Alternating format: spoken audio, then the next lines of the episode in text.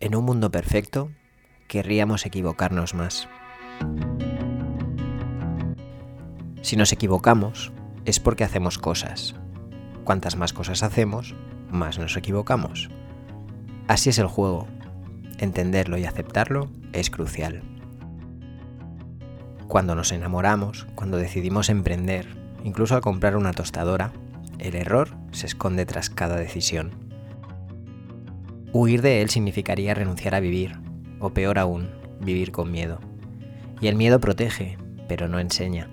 Cometer errores sí enseña. Sucede lo mismo cuando hablamos de marketing.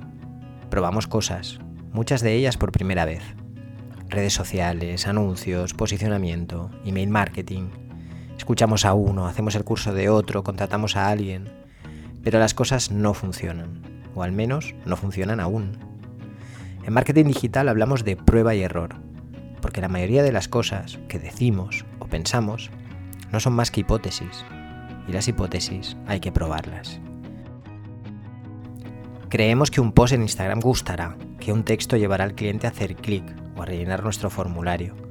Pensamos que una newsletter semanal nos traerá clientes o que llevar más visitas a nuestra web multiplicará nuestros ingresos. Suponemos que mostrando nuestro servicio a miles de personas en Facebook, los leads llegarán. Ahora bien, todo eso primero hay que hacerlo. Y cuando lo hagamos, nos equivocaremos. Al menos hasta que acertemos. Será entonces cuando todo funcione, cuando lleguen los leads, los clientes, los ingresos. Después de equivocarnos, no antes. Por eso te animo a perder el miedo a equivocarte, a hacerlo mal. Salga como salga, algo aprenderás y ese algo te acercará un poco más a tu objetivo.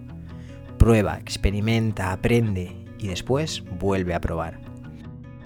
No hay fórmulas mágicas, al menos yo no las conozco.